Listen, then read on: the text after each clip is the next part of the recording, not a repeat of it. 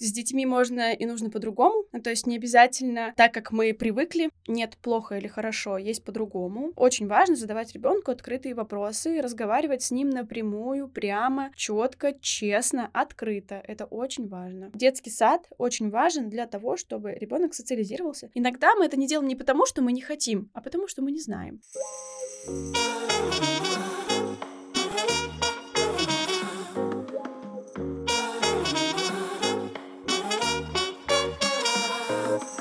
Всем привет! С вами подкаст «А если с детьми?»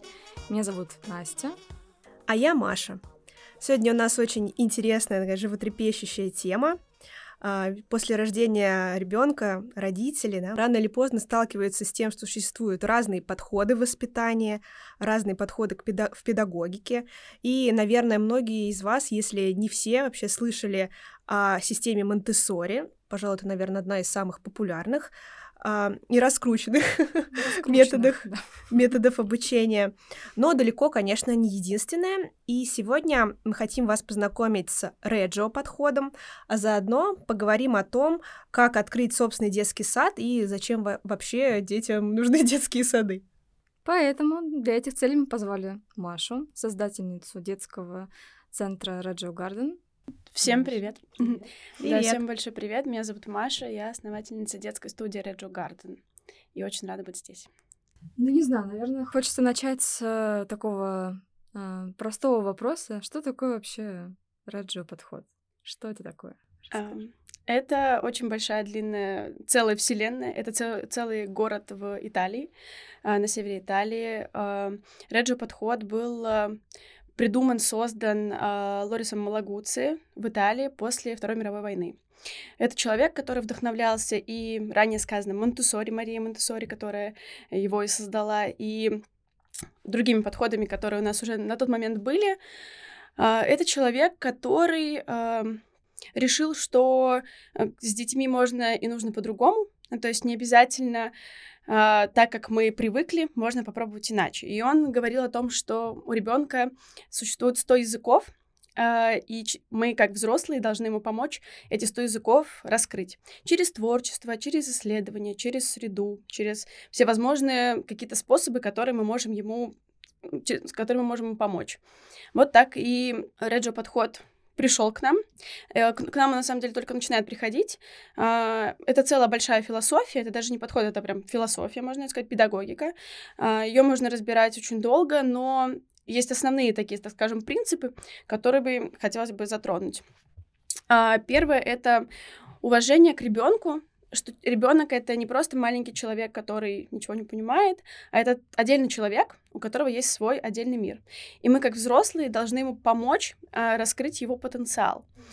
И все, всеми возможными способами. Нет э, определенного момента, когда мы должны это сделать в течение всего дня, всей жизни, всего его какого-то э, переход, переходного какого-то момента от э, того, как он совсем маленький, еще там не говорит, до уже более совершенного такого взрослого возраста. И это можно делать разными способами. А, уважение к ребенку это про спускаться к нему на его уровень. То есть мы чаще всего говорим с ребенком на высоте своего роста, держа его за руку, опуская к нему лицо, он смотрит на нас сверху. Мы часто говорим, что родителям и вообще людям, что опускайте все на уровень ребенка. Слушай, а можно сразу вопрос? Да. Вот эта вот вся история про а, есть же такая, э, как это, есть же понятие реджио среды. Да да. Это просто а, сразу же мне пришло в голову, потому что то, что я сейчас продвигаю активно, типа наличие там подножки да. для раковины в, да. в уборной комнате, там пеленального столика и так далее и тому подобное, как будто это все вот про это, да. Да. Но в Монтессори тоже. Ну, то есть, э, в принципе, ну, в большинстве, да, как бы таких uh-huh. вот современных там э, систем э, воспитания это как-то учитывается просто немножко по-разному. А в чем разница, если она есть вообще? Монтессори очень давно у нас в стране и вообще в мире, поэтому э, от этого все, конечно, и пошло. Какие-то Монтессори.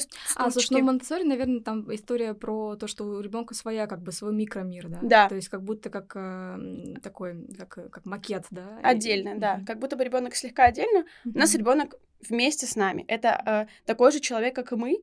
Э, он все делает совместно с нами. Да, в Монтессори тоже есть такое, что они моют за собой посуду, э, но мы делаем это вместе с ребенком. У нас не делает это ребенок один. Э, у нас после обеда ребенок сам может пом- попросить помочь помыть тарелку, и он поставит ее сам в посудомойку, например. Стульчики мы все делаем на уровне ребенка, мы готовим на уровне ребенка, мы готовим с ними там пироги, мы садимся с ними за один стол. То есть э, нет такого, что у нас ребенок сидит отдельно за маленьким, а взрослый сидит отдельно за большим. Нет. У нас все на одном уровне. У нас зеркала опущены на один уровень.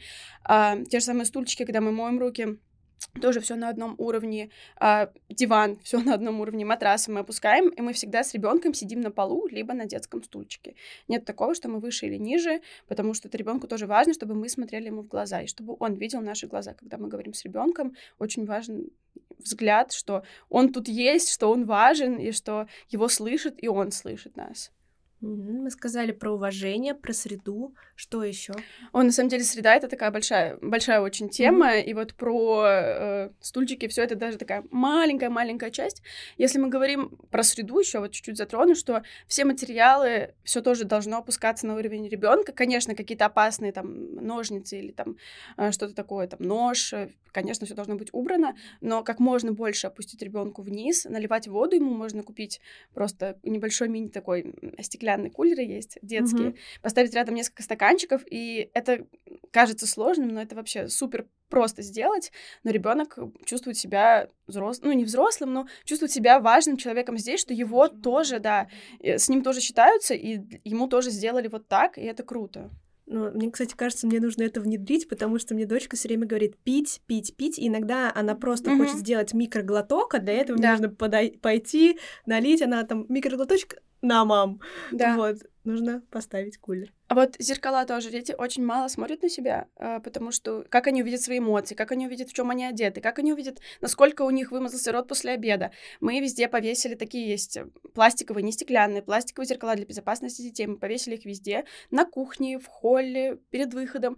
И они подходят, улыбаются, проверяют, как они выглядят, когда они улыбаются. Или там ребенок злится, он тоже может подойти и посмотреть, а как же он в этот момент выглядит, потому что это тоже интересно. Ребенок не видит своих эмоций, он видит эмоции только другого ребенка на своем же уровне, либо взрослого. И очень важно, чтобы он себя тоже как-то э, понимал. Он путем даже этих зеркал не только там исследует свои эмоции, там, всего внешний вид или внешний вид другого ребенка. Э, это еще тоже взаимодействие с какой-то проекцией, с объемом. Мы опустили зеркала низко, где они строят конструктор обычно, чтобы ребенок в отражении видел, как этот конструктор выглядит с другой стороны, в объеме. И вообще, как это можно все это делать, очень важно пускать на уровень ребенка. Зеркала в пол. У меня просто э, во всех квартирах всегда были зеркала в пол. И у меня даже не было такой никогда, Мысли. мне кажется, проблемы, да. Но вы представляю, что вспоминаю все квартиры, в которых я была, и в половине из них точно нету зеркал на уровне вот э, на маленьком уровне. Да, не обязательно прям покупать шкаф там mm-hmm. гигантский. А вот я говорю, есть пластиковые специальные детские, ну не детские, они как бы для декора идут, но из-за того, что они пластиковые, они клеятся, это очень удобно их перемещать, они не портят мебель, потому что они такой специальной клейкой основе. Мы всем родителям потом поотправляли, потому что дети очень заинтересовались, мы написали целый большой пост для родителей, зачем это вообще нужно, для чего это, и родители купили себе домой, повесили теперь не только в саду, но и дома есть зеркала на уровне ну, детей. Прям, да, мне кажется, такая залипательная тоже штука. Они еще есть разных форм, то есть не обязательно должен быть прямой. У нас есть круглые, есть квадратные и есть соты, то есть разные формы, чтобы дети тоже э, могли поизучать, почему здесь большой круг, здесь маленький, а здесь вообще квадрат, и что это вообще за фигуры такие, потому что в три не всегда дети знают, что такое, что за фигуры, и это тоже очень интересно через это подходить. Вот, про среду еще и про Реджи подход, что обучение или какое-то исследование чего-то, оно не обязательно должно быть вот мы сели и чему-то учимся.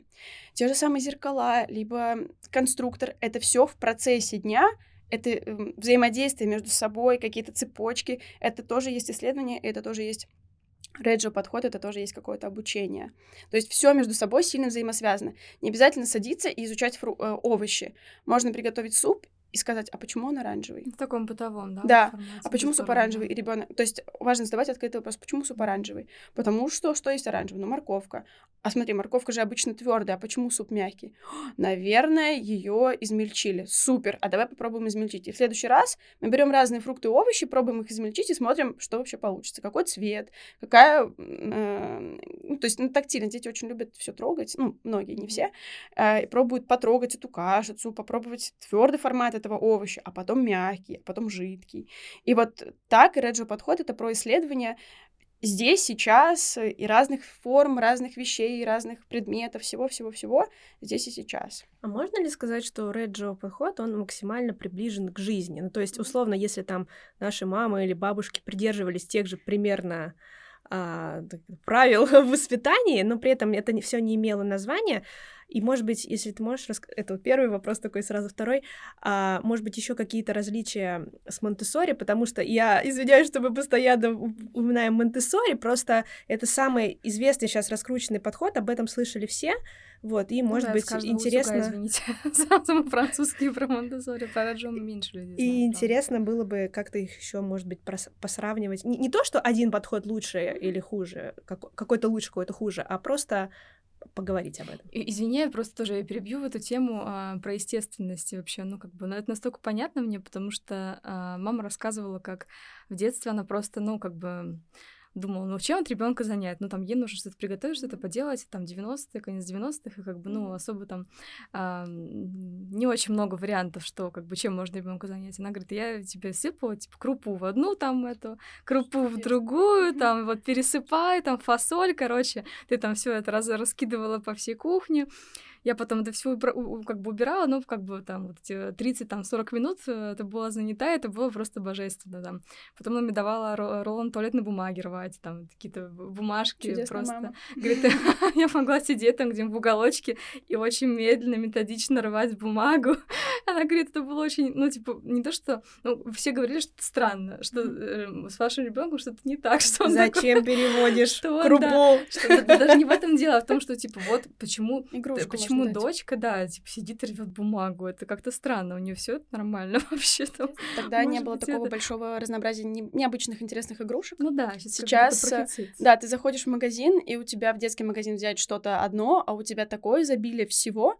И тут тоже мы вот, например, не используем открытые игрушки, игрушки открытого типа у нас только, то есть это игрушки, которые у нас там нет мягких игрушек, потому что это прямая игрушка, и с ней нужно играть, грубо говоря, как-то напрямую, там взаимодействовать, да, да, да, сценарий.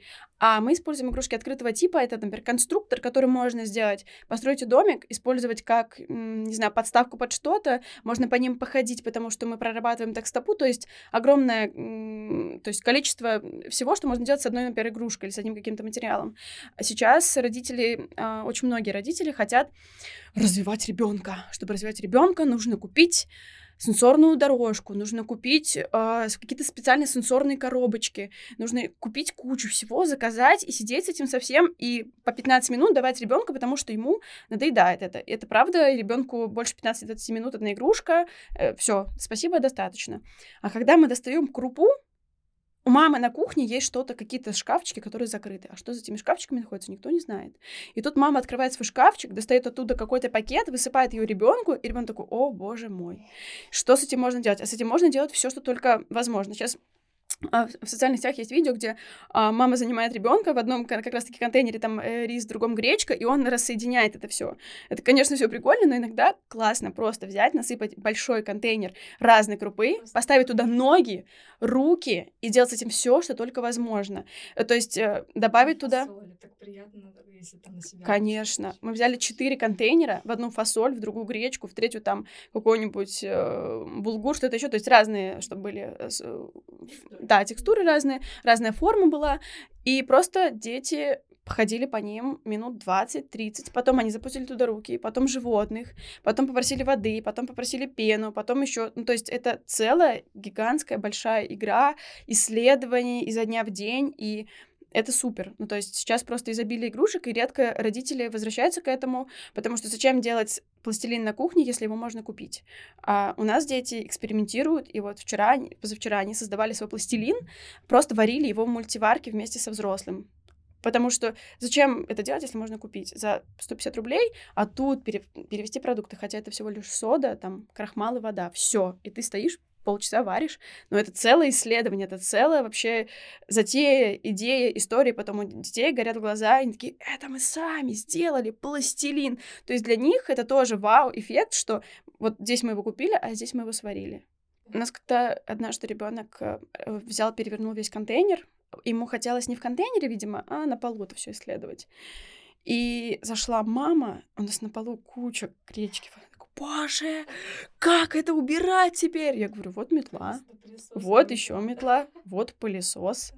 Все, мы сейчас... Да, нам понадобится чуть больше времени, но это не трагедия, это не страшно. Чаще всего дома такое не используют, потому что потом убирать, а есть еще чаще всего один ребенок, и вообще нужно выходить на прогулку, и вообще потом у мамы какая-то встреча, папа останется с ребенком, и как он будет на этой кухне ходить по этой гречке. Чаще всего мы ограничиваем там каком-то ограниченным временем, а иногда хочется на самом деле сказать, не спешим, расслабляемся, да, это будет все в гречке, Ничего страшного. Мы будем ее вместе собирать. Это будет тоже игра. А давайте соберем эту гречку кто быстрее. А давайте соберем эту гречку в дорожку. А давайте соберем эту гречку в круг. Это тоже про исследование. То есть мы рассыпали эту гречку, но ее тоже можно использовать как игру, как какой-то инструмент, э, изучать формы. Ну, то есть вообще просто это целый мир отдельный. Одна гречка. Короче, нужно запланировать гречневый день. Просто да. для этих целей. Да, правда. Высыпаешься, высыпаешь. И все, и уходишь. Да, и уходишь навести. И ребенок сам. Поэтому заодно мама тренирует свой дзен. А потом пластилин варить с гречкой. Да, ну я понимаю, почему как бы это, да, это просто эм, такой эффект накопленной усталости. Да, да, да. Я только хотела сказать, что иногда мы просто правда устаем, у нас правда иногда есть мало времени, и мы правда целый день провели с ребенком, еще это гречка. Но иногда мы очень советуем нашим родителям расслабиться, пустить все, грубо говоря, на самотек, и чтобы ребенок сам предложил какую-то игру, потому что дети э, исследуют и знают иногда больше, чем мы. Иногда просто э, важно отложить телефон и правда погрузиться вот в это. Не обязательно каждый раз, если ребенок да, что-то да. делает, включаться. Нет, это вот... тоже может стать какой-то работой. Да, там, рутиной, да, да, да. Иногда вот мы даже эм, потом еще расскажу. Э, э, иногда мы у нас все педагоги без телефонов, мы фотографируем каждый какой-то интересный процесс, но в процессе дня педагог в телефоне э, там э, не сидит. Только если фотографируют или записывают какие-то классные цитаты. У нас дети иногда очень классные какие-то фразы ведут, мы обязательно документируем э, какие-то цитаты детей и фотографируем их э, в интересный какой-то момент или на занятии. И вот мы откладываем все телефоны, мы достаем конструктор, достаем скотч, делаем за такую дорогу педагоги. У нас и води водитель, и где-то у нас э, пешеход, и что-то еще. Иногда правда круто отложить все вещи, отложить какие-то дела. А если на улице идет дождь, чаще всего никто не гуляет. Вот если выглянуть, когда идет даже маленький дождь, никто из родителей с детьми не гуляет, хотя у всех есть комбинезоны. Иногда даже не обязательно комбинезоны. Мы гуляем. Иногда. И не мы, каждый раз. Да, иногда. А, и мы что делаем? Мы детей можем, если у них есть одежда, мы их одеваем максимально всю одежду. Педагог надевает кроксы, которые у нас есть в саду, и идет в этих кроксах по воде прыгать с детьми, бегать с детьми по этой воде, рисовать. Мы берем с собой краски, рисуем на лужах. А, мы можем подставлять ладошки, лицо, все что угодно. Мы просто в этот момент отдыхаем. Я слышала прекрасную фразу о том, что лучшая инвестиция из такой как бы из покупок в ребенка это купить ему хороший осенний там зимний комбинезон, сапоги и так далее. Потому что это сразу же спасет от скучания дома, можно будет ходить и взрослому тоже да. купить желательно то, что Я вообще э, не понимаю, когда мы стали бояться дождя. Почему это что да, ну, почему да. это стало чем-то таким страшным? Я абсолютно согласна с Машей. Я, у меня окна выходят во двор, mm-hmm. И никто реально не гуляет, Это даже если накрапывает. То есть, я понятно, когда ветрище, холодище, да, да, да. Э, в лицо дождь, это ясно. Но вот минимальный дождь, и никто не хочет выйти. Ну, наверное, просто я думаю, может, везучие мамы, они могут занять ребенка дома, то есть ребенок не будет скучать, потому что не, мы вот тоже стараемся Полтора выходить. года очень тяжело занять ребенка да, дома, мы стараемся об этом выходить, потому что если они не протратят свою энергию, то спать они будут плохо. Это типа это тоже дергать за ручку дверную, там, выпустите меня. Это же тоже как... приносит там. Не только как э, э, выйти выдохнуть, да, перед сном, например, э, перед дневным сном, а это как про исследование, что ребенок должен понимать, что есть не только солнечная чудесная погода, когда ты выходишь, и у тебя все благодать, а бывает погода разная, бывает и снег, бывает и дождь. И в эту погоду иногда тоже можно что-то классное, интересное, необычное, новое найти. Но кто когда рисовал гуашью на лужах? Ну, мало кто рисует. Происходит. И мы выходим, и мы, наша задача, иногда мы вот ведем социальные сети а, не для того, чтобы вести их, а для того, чтобы показать другим родителям, как можно в дождь и чем вообще можно заняться. Это очень важно. Иногда мы это не делаем не потому, что мы не хотим, а потому, что мы не знаем. Не все родители знают, а, как можно разнообразить то или иное занятие, ту или иную прогулку. И мы стараемся это показать, чтобы в любом возрасте любой родитель мог взять этот инструмент и использовать его по отношению к своему ребенку. Это тоже очень важно. Родители не всегда, говорю, не хотят. Они, правда, иногда могут не знать, потому что у них такого не было в опыте, они не слышали об этом нигде, они не знают об этом. Да бывает, что, мне кажется, тоже погружаешься так сильно вообще в эту Рутина, повседневную да. рутину, что просто не работает даже мозг в этом направлении. Да. Дорогие слушатели, давайте флешмоб. Все выставляем в соцсети видео резвящихся в лужах детей, да, в резиновых сапогах, в комбинезонах, и будем вдохновлять друг друга гулять а, вообще в любую погоду. Да. Мне кажется, что дождь даже больше а, интересного, чем не в дождь. Ну вот даже сейчас... Типа, да, да, червяки вылезают, там, все такое. Это можно взять лупу, купить лупу. А, она очень дешевая, маленькая mm-hmm. мини-лупа, стоит на Озоне 100 рублей. Да, Ведете да. и исследуете эти листочки. Вот сейчас смена а, сезона. Никто не говорит про смену сезона. Все говорят лето, там осень, весна, зима, все. А где вот этот переход? Как же ребенку понять, что есть и переход? Не просто все перескакивает со дня на день, а что Проснулись есть... 1 да, сентября. Все. А, да. а то, что есть какой-то переход, что сейчас не все деревья еще желтые, только начинают. И мы вот мы пошли на Патриаршие пруды наблюдать за тем, как меняется сезон, что некоторые деревья зеленые, а некоторые желтые, некоторые оранжевые. Мы собирали листочки разного цвета, брали с собой лупы, потом приходили и рассматривали, в какой момент листочек начинает желтеть, зеленеть и так далее. Все вот это, это тоже через исследование, игру, через среду, через э, интерес ребенка. Ему классно, ему это интересно, если мы в это тоже погружаемся. Не поверхностно, а погружаемся, что мы берем эту лупу, что мы вспомнили, что нам нужно купить эту лупу, и ходим, исследуем, говорим про смену сезона, предлагаем обратить внимание на разные деревья. Мы под ногами можем найти невероятные листья, невероятные камни. Это все тоже исследование и тоже среда, и тоже реджио подход. А еще, кстати, вот тоже про ну, наблюдение на детских площадках и вообще на улице. Тоже родители не разрешают, ну, многие родители детям ничего брать с земли. Типа, да, а я, наоборот, это, ну, как бы, нет, если мы, конечно, не говорим о какой-то прилепленной жвачке ну, или да. фантике, да, то вот там в желуди мы с дочкой собирали на этой у неделе. У нас в сквере огромное количество каштанов, просто огромное, это весь сквер в каштанах, и там просто каждый день так вот застелен этими каштанами, там 10 да. дети вообще с ума сходят от счастья. Или камни, гравий, щебенка. Сами дети замечают, что камни имеют разную текстуру, разные... Это тоже эта история из Реджио, когда ходят с контейнером, собирают... Э, да. Да, да. Это чудесно. Мы, знаете, типа мы... не брать на улице игрушки, а просто брать контейнер и собирать все. А вот чудесно. Мы взяли наших родителей всех, и всех наших детей, всех наших специалистов, и в один прекрасный субботний день отправились, отправились в нескучный сад собирать э, пакет всего, что дети найдут. Мы сделали карту, карту того, что вообще можно найти в лесу, мы с ними это обсудили заранее, э, в пятницу, что вообще можно найти в лесу и что мы будем там искать. Мы обсудили план, обсудили, что мы там будем делать, мы распечатали всем карты, мы всех утром в субботу в нескучном саду собрали в утренний круг, родители, дети, все между собой еще знакомились, не все друг друга еще родители знают, а, и рассказали о том, что мы будем сегодня исследовать, что мы будем делать, и мы, на... мы думали, это будет минут 40. Мы запланировали, что минут 40. Мы гуляем с родителями и детьми, все расходятся, идут на свой утренний сон. Получилось два часа, а потом еще мы и переместились дальше. Два часа мы ходили, собирали все возможные палки. Мы ушли там с двухметровой палкой. Хорошо, что у некоторых была машина, и просто потом отвезли эту палку двухметровую в сад. Мы собирали палочки, листики, все, что только могли. Мы даже иногда собирали мусор, и потом его выбрасывали. То есть мы два часа с родителями ходили и исследовали все, что можно найти в лесу. Родители, конечно, э, невероятно отдохнули и были в положительных каких-то эмоциях и чувствах. Как это так, выйти с ребенком в лес и пойти собирать палки?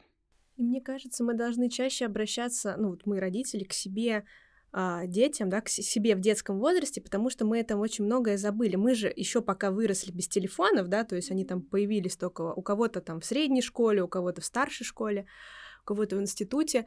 И э, вот, да, замечательная традиция, мы собирали гербарий. Конечно, тогда, наверное, нам казалось немножко обязаловкой, mm-hmm. но это тоже была связь с природой. Мы, э, наверное, многие из вас запускали крышечки, кораблики по ручейку. Тогда, помните, у нас в детстве были весенние ручьи. Сейчас они, мне кажется, их нет, потому что есть реагенты. Ну, там, mm-hmm. опять же, ручьи есть за городом. Ручьи есть за городом. Вот, и, и да, и нужно чаще обращаться к себе, к своему внутреннему ребенку и спросить, а что мне нравилось, когда мне было 4, 5, 7, 9, что я хотел, да? А, ну, тут еще вот про, э, прошу прощения, еще такой момент, что можно у ребенка спросить, а что тебе хочется, а что тебе нравится. Вот реджио подход это еще про один из таких пунктов, которые э, хотела сказать, это про открытые вопросы. То есть мы ребенку напрямую говорим, а что ты хочешь, а что тебе нравится, а что ты чувствуешь в этот момент, а почему так, а тебе бы хотелось погулять или не погулять, а тебе хотелось бы, то есть мы прям задаем прямые, открытые ребенку вопросы. Ребенок чаще всего знает на них ответ э, и знает сам, чего он хочет. Он хочет собирать листья, идти сейчас или кататься на качелях. Это тоже нормально, это тоже про выбор. В Реджо мы даем выбор ребенку. Очень важно а, не ограничивать его. А, вот есть э, утром мы собираемся в сад, да, или куда-либо еще. Вот тебе на майку все, одевайся. А ты вот даешь ему, если он не говорит, ты ему показываешь и говоришь, выбирай. Да, выбирай. Какая тебе больше сегодня нравится, что бы тебе сегодня хотелось надеть.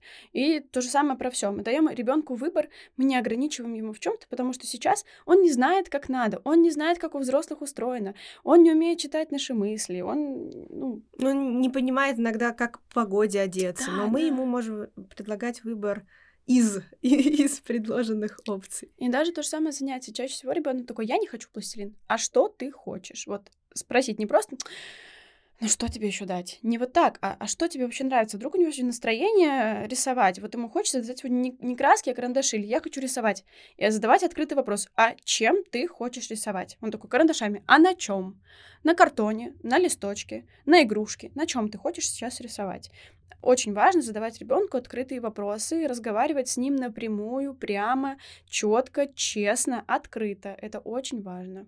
И давать ему выбор. Это тоже очень важно.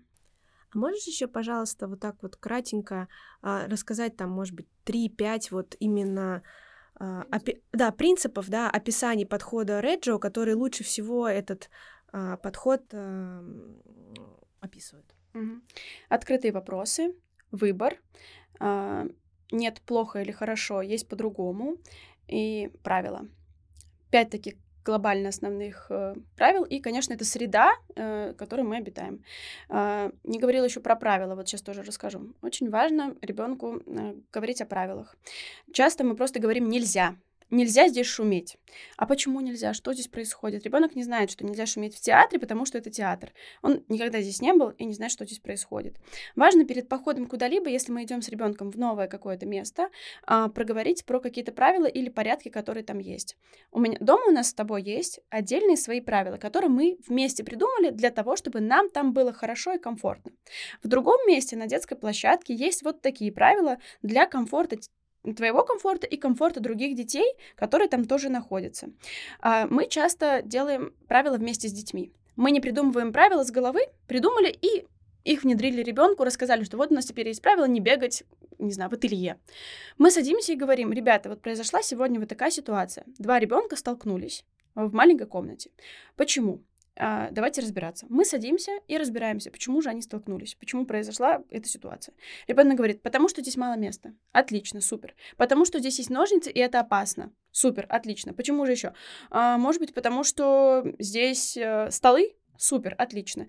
И мы делаем такое правило, что мы не бегаем в ателье, потому что это а, небезопасно, б, у нас маленькое пространство в ателье, там, б, здесь ножницы и так далее. Важно с ребенком создавать вместе эти правила, потому что а, он будет знать, от чего вообще это исходит. И когда и так на кухне то же самое. Мы не, не говорим, когда мы кушаем. Почему? Потому что, а, мы можем поперхнуться, б, и так далее. Очень важно создавать с ребенком правила вместе. Или если вдруг эти правила уже где-то есть, на детской площадке, в детской комнате, в театре, мы говорим, что везде разные правила. Потому что, и объясняем почему. Не просто нельзя. Что такое нельзя? Ребенок не знает это слово. Он его запомнит, это слово, он не знает этого слова, вы ему этому слову придавали окрас определенный, ваша определенная эмоция подкрепила это слово, он придет в любое другое место, это слово скажет нельзя, а что нельзя, где нельзя. И ребенка чаще всего дети приносят какое-то слово от родителей, либо там из дома, от бабушек, от дедушек, слово плохой или плохая. Что это слово значит? Ребенок понятия не имеет, что это слово значит, и давай объясним правила этого слова, потому что у каждого слова есть какая-то эмоция, последствия. Ты можешь обидеть другого ребенка, другой ребенок может тебя не понять. Давай объяснять. И мы никогда не говорим, что нельзя говорить такое слово. Что значит нельзя говорить слово? Почему? Оно же есть. Его же употребили, кто-то же его сказал, и на него же чаще всего реагируют на слово плохое, нельзя. Взрослые, либо другой, любой ребенок реагирует на это слово. Оп, подкрепили эмоцию. Оп, подкрепили. Супер, значит, это слово вызывает что-то. Буду его использовать, когда мне недостаточно внимания или когда я хочу там чего-то еще. Очень важно все объяснять. Очень важно объяснять правила, важно объяснять, почему нельзя. Прям вот честно, открыто, что есть везде свои правила. И создавать правила вместе с ребенком. Это очень важно, чтобы он понимал, откуда они вообще исходят. Круто. Мне очень захотелось узнать про... Ну, я слышала краем уха про этот подход, теперь мне захотелось его узнать получше и внедрять. Я вот э, все время страдаю вот с этой вот историей про эм, про вот этот возраст, когда везде лезет ребенок, ну, в плане ему все интересно, он э, везде лезет фактически, то есть не то, что он там, типа, лезет там как-то там, а прям физически он берет и лезет там на стул, потом на стол, потом на подоконник, потом еще куда-нибудь. Вот, и здесь как бы мне не хочется говорить слово «нельзя», мы его, ну, не особо говорим, и там, ну, я как-то стараюсь просто там, не знаю, либо просто убирать, либо внимание переключать, либо еще что-то делать, но я не могу все равно э, понять, как, как правильно объяснить, сейчас, то есть я, я объясняю и стараюсь объяснить, но я понимаю, что он до конца как бы, ну, не понимает, что, что происходит, ну, в плане, что я ему объясняю. Чаще всего дети пытаются взять то, что им обычно недоступно, потому что это интересно. Ну, конечно. Почему э, на столе что-то стоит, а я этого не вижу, там стоит какая-то интересная ваза, он ее хочет взять не потому, что это ваза, и я хочу ее разбить, а потому что он никогда не видел эту вазу, ему ну интересно ну, да, ее да. поисследовать, посмотреть. Поэтому я и говорила про опускать вниз, но это тот же самый подоконник. Мы просто берем э, иногда, устраиваем такой э, день, э, когда мы прощаемся с мамой не в холле, а через окно, окошко. У нас просто низкие подоконники, прям в пол э, окна, и очень удобно на них просто стать. А если это высокие окна, туда иногда можно сделать такую традицию. В среду мы садимся читать книжку на подоконник. Можно туда положить одну подушечку. Ребенок видит, что происходит, ему интересно. Когда он поисследует все, что там за окном, через день-два ему уже будет ну, понятно. Ну, короче, ты хочешь сказать, что а, лучше просто заранее обустроить среду так, чтобы все было более-менее доступно, чтобы не было да. Э, ну, как бы соблазна. Если ты не дома, то, соответственно, там уже какие-то другие истории. Ну, важно с ребенком говорить, что есть небезопасные вещи. Вот да. мы даже говорим про прогулку. Ну, вот да? я, я стараюсь, я как бы знаю это все mm-hmm. и стараюсь это проговаривать. Но это, конечно, бывает, что. Ну, бывает, мне кажется, нет универсальных каких-то инструментов да. для всех жизненных ситуаций. Мне, почему, мне почему-то к этому сразу же всплывает мысль э, даже не про то, что типа нельзя там э, что-то трогать дом. Меня больше э, волнует вопрос, наверное, про детские площадки и про вот эти вот нельзя, которые постоянно со всех сторон я слышу на детских детских площадках от других родителей. А, как вообще у вас устроена история с общим, не общим? Ну, типа с... А, там, Когда нельзя трогать чужие вещи, или из... можно, или что это, да? Ну, как бы... Да, поняла. У нас есть э, правило садовские вещи, дети так называют это. Они сами это придумали слово садовские вещи. Не знаю, что это значит. Ну, как бы это вещи, которые э, мы, да, общие для сада. А, есть э, личные вещи. У нас э, есть правило для детей, что только одна какая-то игрушка может приходить э, в сад. А, дети знают правило, что если это садовские вещи, то мы договариваемся. Смотри, сначала ты поиграешь, потом я. Сколько мы часто говорим, если дети не могут решить какую-то ситуацию, то мы говорим, хорошо, взрослый помогает эту ситуацию решить, сколько, какое время тебе нужно поиграть с этой игрушкой. 15 минут. Мы ставим таймер на 15 минут, а потом чаще всего без проблем игрушка отдается дальше. Потому что уже еще. были приняты договоренности, а да. а ребенку не сказали, вот ты сейчас вернешь. Он уже да. знает, что это случится. Да. Мы проговариваем, сколько времени тебе нужно, как долго ты Готов ли ты сейчас поделиться? Нет. Хорошо, сколько времени нужно? Столько-то. Ставим таймер, ребенок вообще супер спокойно отдает игрушку. Если мы говорим про, когда мы выходим на улицу или что-то еще, а, у нас даже малыши, э, понятно, все не сразу, с течением какого-то времени, знают правило, что нужно спросить. То есть, если очень понравилась какая-то игрушка другого ребенка, а можно, пожалуйста, я ее посмотрю. Да, конечно, только аккуратно.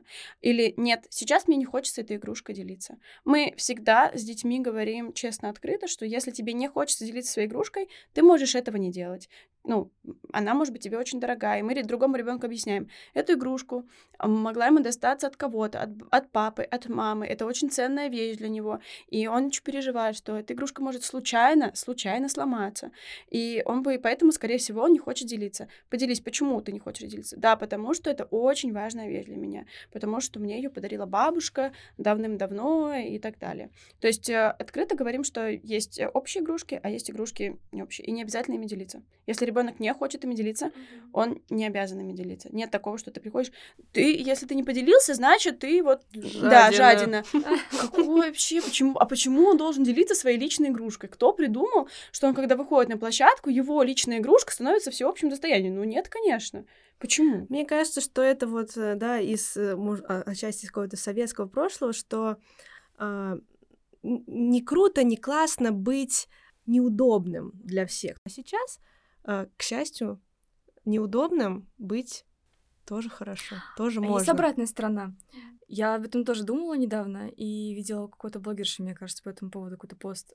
Это даже не то, что обратная сторона, это, наверное, какая-то, может быть... Сейчас я проговорю, когда я, из... я, я проговорю, mm-hmm. да, а потом мы как-то решим, что это значит. В общем, когда ситуация, допустим, ребенок играет а, игрушкой, и другой ребенок подходит к нему и начинает как-то просить игрушку или что-то такое, и родитель говорит, типа, не трогай, там, типа, это, ну, или там, не подходи, там, ну, там, нельзя чужие вещи брать и так далее. Вот, а у них как бы еще не случилась даже никакая коммуникация, и тот ребенок, у которого хотели, типа, взять или там отобрать, окей, взять игрушку, он себя чувствует, как будто там он какой-то нехороший, не, там, неправильный, что как бы у него не хотят там брать вещь, хотя он, в принципе, был там, может быть, даже не против ей поделиться и так далее. Вот, это тоже такая какая-то... А, ну, короче, к тому, что это, наверное, это, наверное, тоже а, про родителей, да, то есть не да. про детей, когда они а, что-то там как диктуют, да, а, что, что делать или не делать. Да, такое есть. Чаще всего э, ребенок, конечно же, он перенимает все от того, что он видит у себя дома, у себя в семье, и в таких случаях мы всегда проговариваем это. Есть родители, которые приходят и говорят, нам очень тяжело гулять на этой площадке, потому что там вот мама запрещает своему ребенку без него качаться на качелях, а мой ребенок спрашивает, подходит ко мне и спрашивает, а почему там девочка не может качаться на... Ну, то есть бывают разные ситуации, мы все проговариваем э, со всеми детьми. У нас вот есть малыши, там, два с половиной, три года.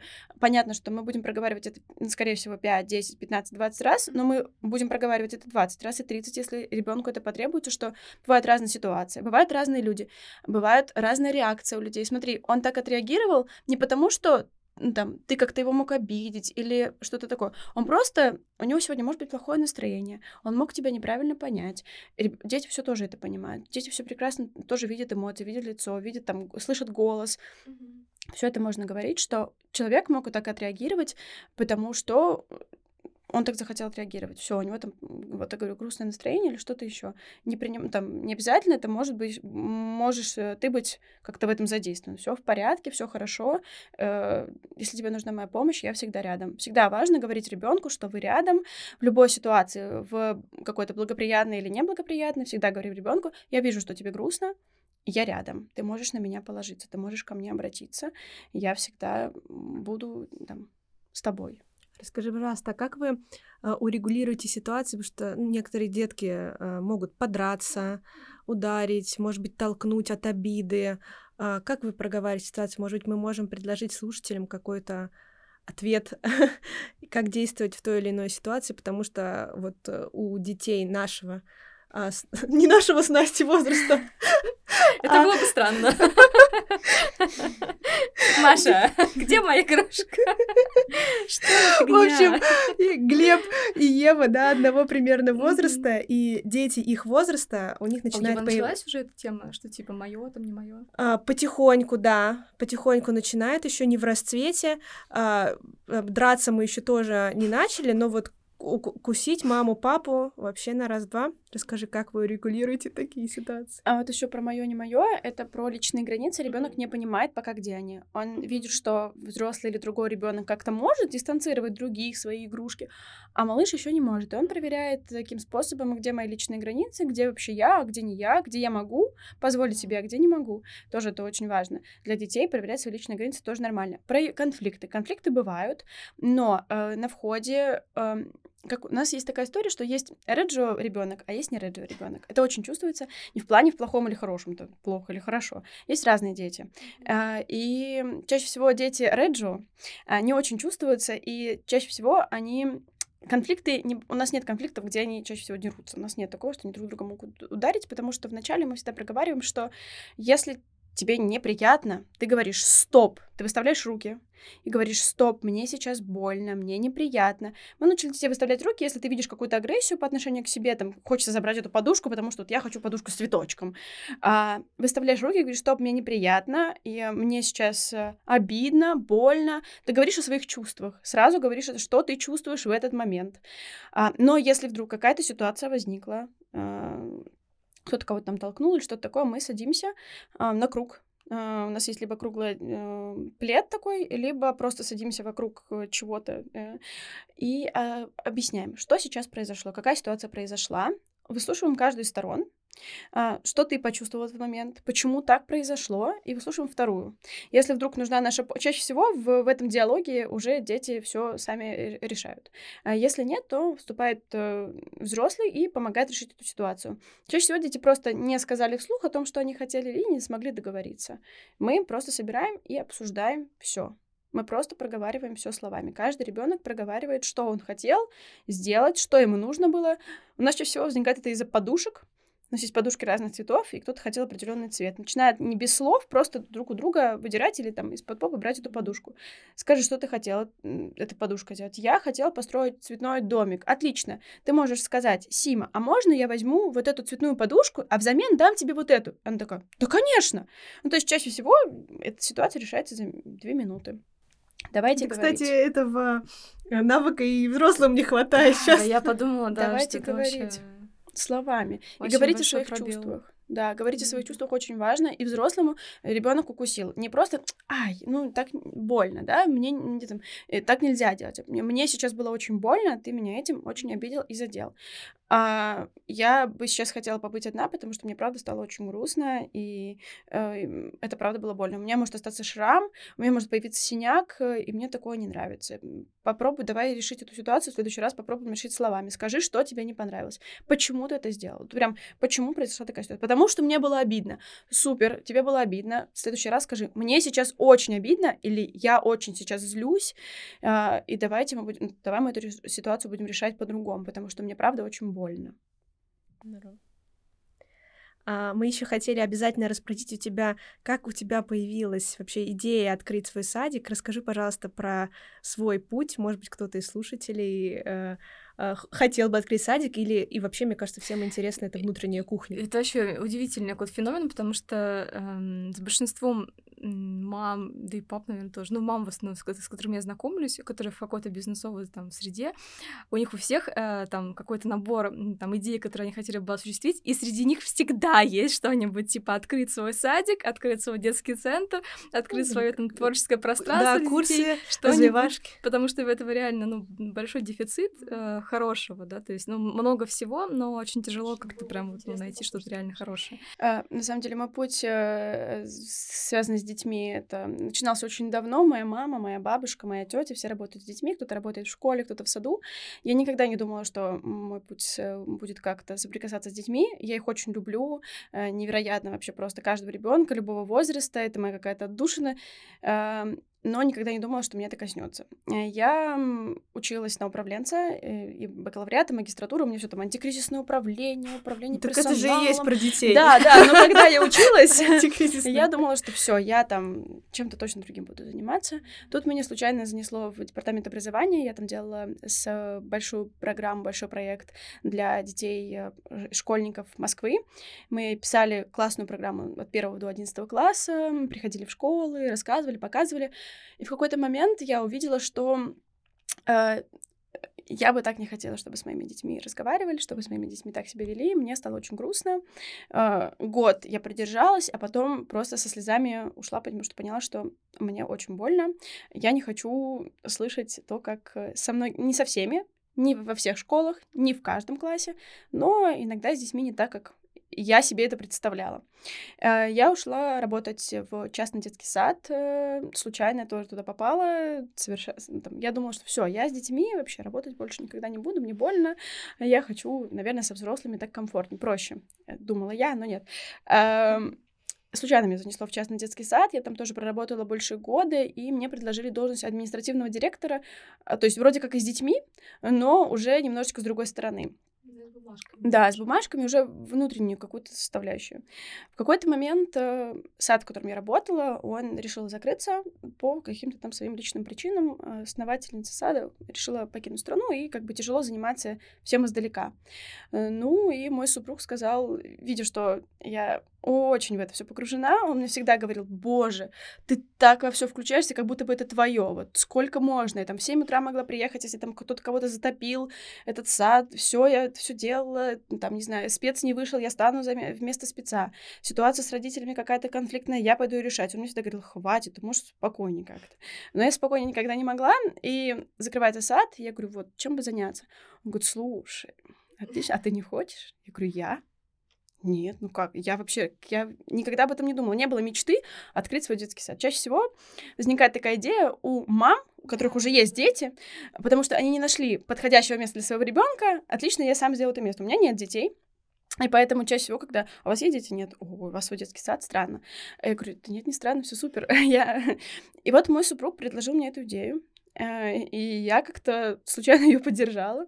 И мы открыли вместе э, детский сад. Э, мы сами делали ремонт. Да, мы сами... что вы же сами все делали. Да, мы делали все сами. У нас три с половиной метров потолки. Мы все красили сами просто. Какой это год, когда вы начали? Мы начали в этом году. А, и закончили. Но мы начали, грубо говоря, в том году, а глобально открылись мы в этом году. Я имею в виду, а вот от начала стройки, ну, условно, вы, вот, вы выкупили помещение или Нет, это аренда? у нас аренда. Ну, условно, вы нашли помещение, mm. начали делать ремонт, это где-то ну, год? Ну, почти год, да, почти год. год. Ну, да. А, да, а, на самом деле, найти помещение под детский сад... Учитывая, что своими силами очень быстро. А, найти помещение в центре Москвы, да в любом вообще в Москве найти помещение под детский сад, это не то, что квест. Это, и вот если повезет, ну, я не знаю, как нам, нам повезло, а, нам повезло случайно, я не знаю, как это произошло. Это очень сложно, когда слышат слово детский сад, о, нет. А у нас нам супер повезло, потому что мы открылись в историческом здании, доходный дом Чижиковой, у mm-hmm. нас есть внутри сада свой камин, настоящий, с лепниной, камин три с половиной метра. Он работает? Звучит прям а, вообще, Нет, он не работает, для безопасности он не работает. А, в нашем здании нет жилых квартир, там только все офисы, да, но у нас такой очень уютненько, маленький э, садик, но мы красили все просто там, мы приглашали приглашали к себе друзей, чтобы они нам помогали. Не было задачи прям только самим, просто как-то так получилось, потому что, ну, вот так захотелось, так получилось, и на, на самом деле мы от этого получили удовольствие, потому что мы в это вкладываем больше, чем просто открыть детский сад, уйти, забыться и не заниматься этим. Я каждый день в саду, ну, бывает иногда, никогда меня нет, но глобально я каждый день в саду, на каждых выездных мероприятиях я чаще всего есть, процентов 90 за все какие-то там глобальные вещи тоже я вс- всегда я. Э, нет такого, что я такая главная пришла, надавала инструкции. Я во всех процессах, я могу с ребенком книжку посидеть на полу, почитать и помо- помочь э, краску вытереть со стола. Ну, то есть э, идея случайная, но она приобрела большой очень смысл, и а мой супруг был очень спокоен к детям, но когда мы открыли детский сад, и когда к нам пришли наши дети, сейчас вот группы, которые у нас есть, он приходит, и улыбка с его лица не исчезает ни на секунду. А когда мы приезжаем домой, он говорит, о, господи, какие у нас чудесные дети. Так получилось, что, создавая, открывая детский сад, не было глобально, я поняла, что только будет Реджио подход, потому что он мне близок, потому что я в нем работала, потому что это то, про что я, то, как чувствую я, то, как мне бы хотелось, чтобы у нас было, и про среду, и про детей, и про родителей. Родители — это тоже очень большая отдельная часть. Э, мы старались создавать определенное сообщество наших родителей. У нас все родители какие-то творческие, очень необычные, интересные, У, там, у одной мамы есть там свой музыкальный проект, у одной, другая мама разрисовала нам всем фартуки, то есть она купила фартуки на всех детей и нарисовала там наш логотип. Третья, третий папа приходил, столярку с детьми вел. Четвертая мама, то есть у нас все родители максимально заинтересованы не только в своем ребенке, а вообще глобально в том месте, в которое ходит их ребенок. У нас на детской площадке... Да, максимальное комьюнити. Просто.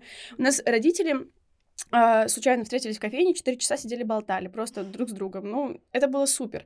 У нас на детской площадке, за, вот на нашей, э, отлетела деревяшка. Э, я написала там на портал, но не успели прийти починить. Наш папа в 8 утра один из одного из ребят пришел и забил туда гвозди, не сказав об этом ничего, просто потом мне написав, Маша, если что, я там починил площадку. Ну, то есть как это вообще все? И для нас это супер важно, чтобы у нас было такое комьюнити родителей, детей, специалистов, это тоже очень важно, тех людей, которые находятся с нами, потому что это правда для нас очень важно. Родители с нами максимально на одной волне, дети на одной волне. Это большая наша удача. Это не было каким-то там невероятным маркетинговой стратегией за набрать только таких детей, таких родителей. Нет, это получилось совершенно случайно, но то, как получилось, это невероятное счастье, невероятная вообще удача и большая-большая любовь. А как у вас устроены а, прогулки? Вы гуляете mm-hmm. на общественных площадках? А, эти площадки, площадка, у нас две площадки находятся за нашим домом. Они глобально, да, они общественные или придомовая площадка, но у нас мало детей, мы гуляем в разное время, слегка, потому что там младшие уходят раньше на сон, они гуляют в одно время.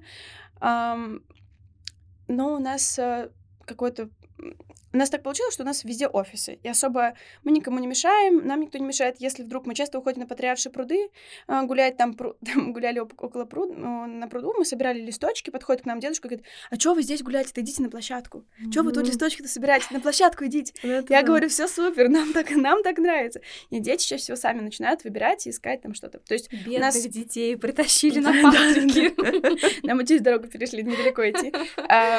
А расскажи, пожалуйста, в двух словах вот про бюрократию, так скажем.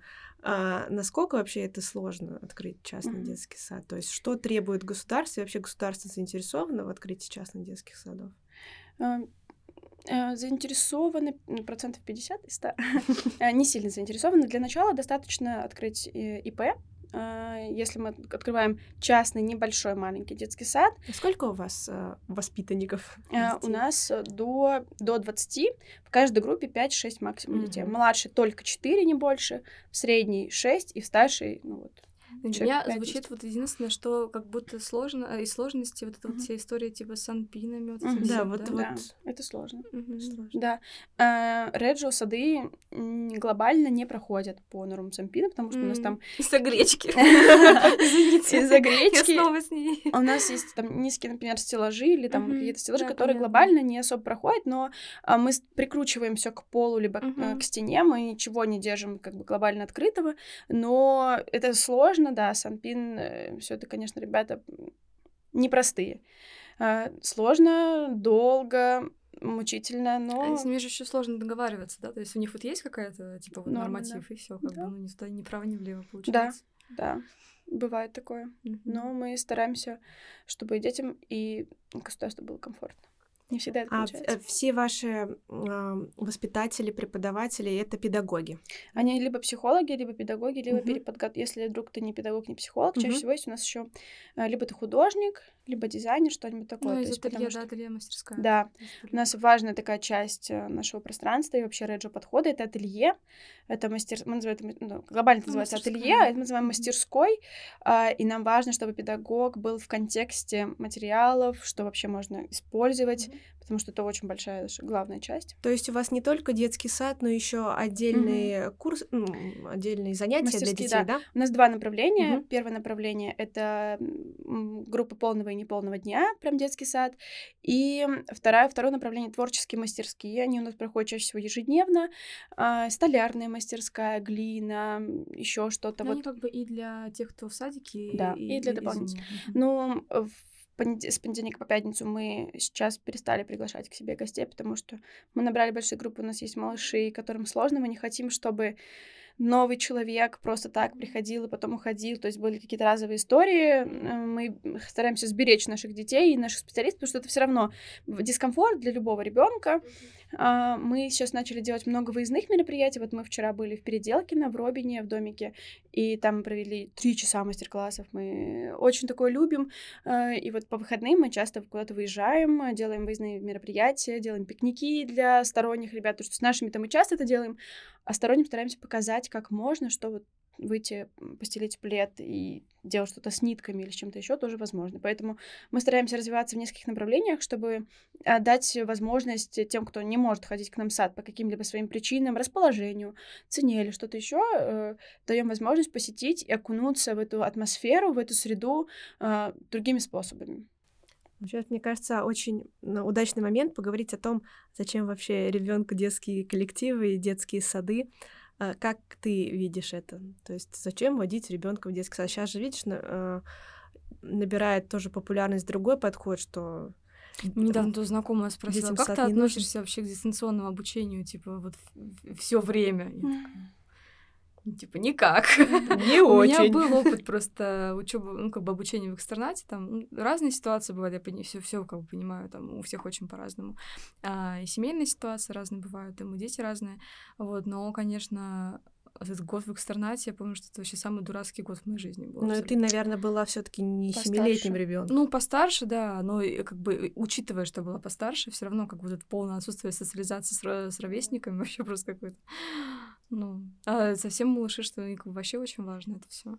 Первое и самое важное это социализация. Потому что когда ребенок в закрытой стене с мамой, с папой или с няней, это все равно ограниченное, ограниченное общение. На площадке да, два ребенка это вообще недостаточно. Mm-hmm. И чаще всего родители выбирают ту какую-то комнату для ребенка, либо какое-то занятие, э, то, которое подходит, во-первых, меньше народу, во-вторых, одного возраста с его ребенком.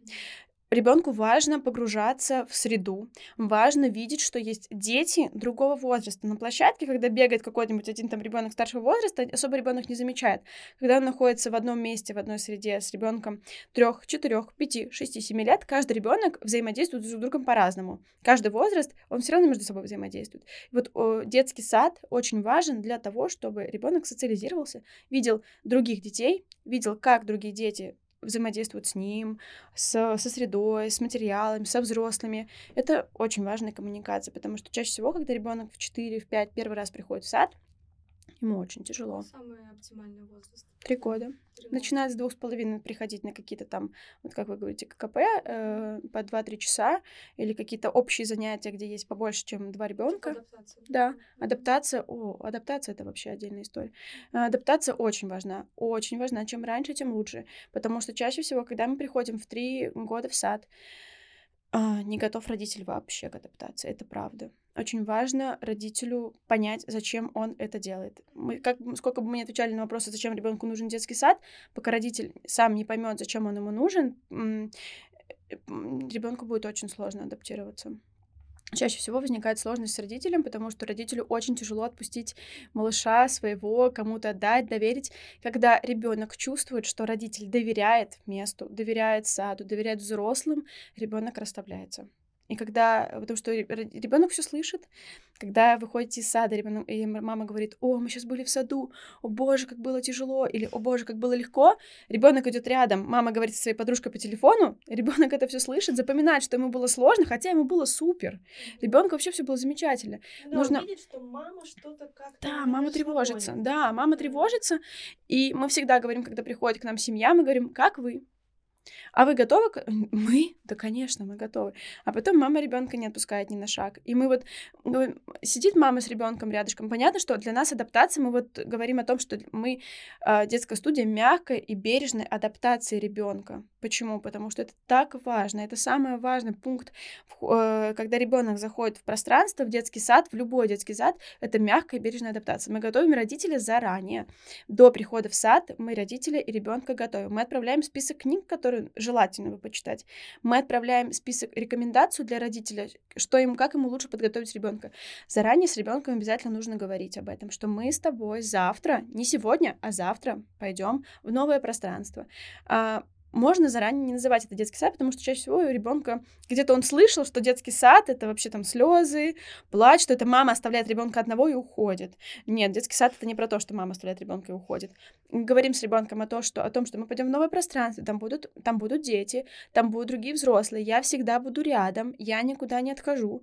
Да, в этом пространстве есть правила, у нас есть правило зеленого дивана, что родитель после там третьего, четвертого дня адаптации ребенка дальше зеленого дивана не заходит. Зеленый диван находится в таком месте, что из каждой точки сада его видно, что ребенок в любой момент может выйти к родителю э, и увидеть его.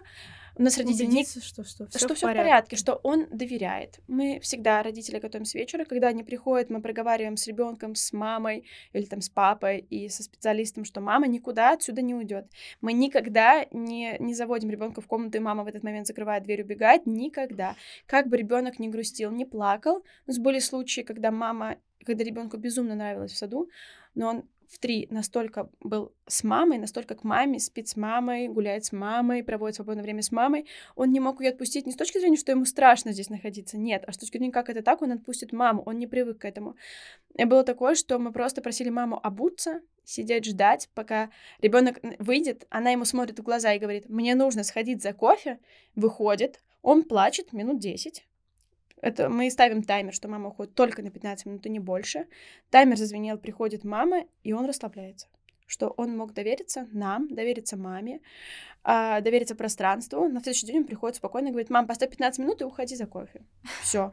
Это дело двух Потом 15 минут, потом 30, да, 40, да, час, да. полдня. С ребенком потом, очень типа, важно. Мам, ну я знаю, ты сама там разбираешься, все у тебя будет хорошо. Так и так и есть, да. Мне кажется, да, для детей очень важно, мне кажется, с самого младенчества знать, что то, что им говорят, что это правда, что да. то, что им mm-hmm. пообещали, да, да, они могут часто и время не понимать, что такое 15 минут, там 10, но если как бы выполнять свои обещания. Да, про таймер даже мелкие. Я буквально недавно слышала, да, тут ты там про игры, когда там идешь э, домой и там засекаешь таймер, э, да. там идешь как черепашка, идешь как гепард бежишь, ну короче, типа эти игры на ходу, и ребенок типа видит в таймере как бы ну время, да, что оно течет и что оно как бы есть вообще физически. Таймер это очень очень классный инструмент, мы его используем уже очень давно и часто. У нас даже родители начали его использовать своими детьми. У нас есть дети, которые супер спокойно, ну то есть у нас все спокойно заходят в сад, нет такого, что а, ни слез, ничего, к счастью, а потому что это тоже, это все мягкая, бережная, долгая, длинная адаптация. Какой-то ребенок может адаптироваться за месяц, какой-то за пол, полгода будет адаптироваться. Это нормально. Адаптация длится всегда этапами. Первое это принятие, все супер, ребенок уходит, отпускает маму, прошел месяц, ребенок в слезы. Это нормально. Любая адаптация нормальна. Адаптация занимает долгое время. Не стоит после первого же того, как ребенок отпустил спокойно маму э, на занятии, в сад, куда угодно, говорить, что все, все супер. Нет, сейчас будет, будет откат. Слезы. Да, откат. И это нормально. Ребенок, ребенку нужно время. И мама должна это понимать. А, я слышала еще такая часть ситуации, что, допустим, ну, адаптация длится там месяц, два, mm-hmm. три, и вроде как лучше, потом откат, откат, и а, мама, допустим, говорит, кажется, детский сад не для моего mm-hmm, ребенка, mm-hmm. не для нас. А, как ты считаешь, имеет это место быть, или все-таки это просто вариант долгой-долгой адаптации? А, Честно, может быть. Может быть, правда, кому-то не подходит детский сад. Такие тоже дети есть. Не, не, не родители есть такие, а дети. А, мама принимает почему-то решение за ребенка. А, а можно спросить ребенка, а ты вообще себя как чувствуешь? А что он, если он плачет, а, если ему грустно, ты говоришь, почему тебе грустно? Потому что тебя нет рядом. Ну, надо привыкать, что иногда, когда ты вырастешь, мама не будет рядом тоже. Ну, то есть ребенка важно готовить к тому, что мир разный, да, то есть мы э, здесь у нас с ребеночком все супер замечательно, через год он выходит на площадку, а там другой мир. Важно ребенка готовить к тому, что бывает по-разному, бывает грустно, и это тоже нормально. А, часто родители говорят, что нам не, ну, то есть детский сад не про нас, когда ребенок там грустит, чаще всего это бывает, правда, затянувшаяся адаптация, иногда адаптация приходит на кризис трех лет. Плюс это плюс на плюс, пожалуйста, тебе очень тяжелая, длинная, долгая адаптация. Это тоже бывает.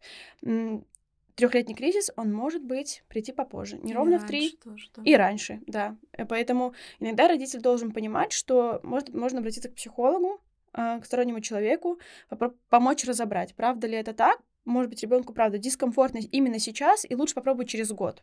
Такое тоже может быть не в 3, а в 4, не в 4, а в 5, такое тоже может быть. Но ребенку очень важно социализироваться, поэтому стоит с ребенком говорить. Тебе грустно, это нормально. Бывает грустно, бывает весело, бывают разные эмоции. Взять книжку про эмоции, поисследовать, почему ребенку может быть грустно, от каких ситуаций. То есть все с ребенком разбирать. Попробовать еще раз, попробовать в другое место. Иногда может, правда, не подходить место. Ребенку может визуально не нравиться. Либо могут не подходить взрослые другие. Попробовать в другое место. Но тоже это делать все очень бережно, аккуратно по отношению к ребенку, а не так, что мы неделю походили, ребенку грустно, ребенок плачет, не отпускает маму. Ну, и в другом саду через неделю он тоже маму не отпустит. Помогает ли а, опыт взаимодействия с большим количеством взрослых людей, а, ну, до этого момента? То есть, э, типа, это окружение большим количеством разных взрослых? Да, и взрослых, и детей. Ну, и детей. Да, да, да, да, помогает. Потому что ребенок видит, что есть другие взрослые, кроме мамы, папы mm-hmm. и няни. Что эти взрослые существуют, что они безопасны, ну, что они, что они да, да, что, что они по-разному могут разговаривать. Но у нас э, так получается, что у нас такие взрослые очень тактильные, и если ребенку нужна помощь, и мы говорим, тебе сейчас грустно или нет? Он такой, мне грустно. Или спрашивает, что тебе, какая у тебя сейчас эмоция? Мне грустно. Почему? Потому что ушла мама. «Э, хочешь, я тебя обниму, чтобы тебе стало легче? Да. Мы обнимаем ребенка, он чувствует тактильность, ему тоже очень это приятно, что он привык, что мама там с ним обнимает, носит на ручках. Ребенок от этого тоже чувствует себя безопаснее, комфортнее, отпускает, э, может успокоиться, перестать там плакать или грустить и забыть вообще, почему он грустил. То есть важно, чтобы взрослые, которые в, прост... в новом пространстве для ребенка, они тоже ему подходили, потому что иногда мы говорим правда, открыто, честно, что вам не к нам. Бывают разные дети, бывают разные родители. Мы говорим, вам лучше вот, мы даже можем порекомендовать, какое место им лучше, потому что мы чаще всего коллеги, особенно реджио педагоги, где-то друг друга знают, где-то виделись. У нас есть общие конференции а, каждое лето реджио подхода большие, где собираются там тысячи людей с разных уголков вообще страны и мира. Есть Реджо выезды в Италию, вот будет в ноябре этого года, и там тоже Реджо вдохновленные педагоги, основатели, кто угодно может а, купить эту поездку, поехать в Реджо Эмилия, именно на место основания всего этого, окунуться в это все, да. И раз в год, два раза в год есть такие поездки, э, вы можете собраться и с Реджо комьюнити поехать, и окунуться в это все. И очень важно, чтобы пространство подходило ребенку, родителю подходило, и чтобы родитель доверился. И если он не может доверять, ребенок не доверится и через месяц, через два. А как ты считаешь, Реджио подход будет набирать популярность? Я очень ближайший, ближайший год. Очень бы хотелось, очень хочется. А, очень хочется популяризировать это все. Мы почему начали делать выездные мероприятия, почему мы начали вести социальные сети, не для рекламы, ну, для рекламы отчасти тоже, но больше, наверное, такая часть наша — это показать, как можно, чтобы рассказать родителям, потому что чаще всего они просто, как я уже сказала, не знают о том, как, и мы хотим им показать. И очень хочется, чтобы Реджио сады набирали популярности. У нас часто говорят, вот у вас тут через там четыре квартала еще Реджио сад. Я говорю, боже, это так же замечательно. У нас нет такого, что это только наши к нам. конкуренты, да. и только к нам, больше не... Э, нет, не так. Чем больше, тем лучше. Пусть хоть в каждом доме будет. На каждый детский сад, на каждый Реджио детский сад найдется свой Реджио ребенок в каком-то пространстве ему суперкомфортно, в каком-то некомфортно. Это тоже нормально. На каждое, э, на каждое пространство найдется свой ребенок. Это правда. И мы не конкуренты, мы друзья. Мы можем друг другу, вот у нас есть там реджио чаты основателей там или директоров реджио комьюнити. Кто-то может кому-то порекомендовать, где лучше парты купить, где-то кому-то какой конструктор. Мы можем порекомендовать друг другу, где, не знаю, пройти какое-то повышение квалификации. То есть это комьюнити тоже, которое нацелено на то, чтобы ребенку и родителю было хорошо, чтобы взять и рассказать о том, как можно, и что приходите, мы вам поможем. Маш, спасибо тебе большое за этот классный разговор. Мне кажется, мы затронули важную сегодня тему и про Реджо поговорили, вообще про адаптацию к саду. Спасибо, что пришла. Спасибо, Вам спасибо да, большое. Очень, очень ценно получилось, мне кажется, прям. Вам большое спасибо, что пригласили. Надеюсь, э, мы можем, правда, помочь э, своими словами кому-то рассыпать гречку по полной кухне и окунуться немножко в это, походить вместе с ребенком. Поэтому а, подписывайтесь на телеграм-канал «А если с детьми». Ставьте звездочки, пишите Коммен... отзывы. Так, так вы помогаете подкасту расти. Мы будем очень благодарны за все отзывы, комментарии. Может быть, у вас есть даже предложения. А, подписывайтесь а, также на страничку «Если с детьми» в Инстаграме, запрещенном на территории Российской Федерации социальной сети. Увидимся услышимся совсем скоро.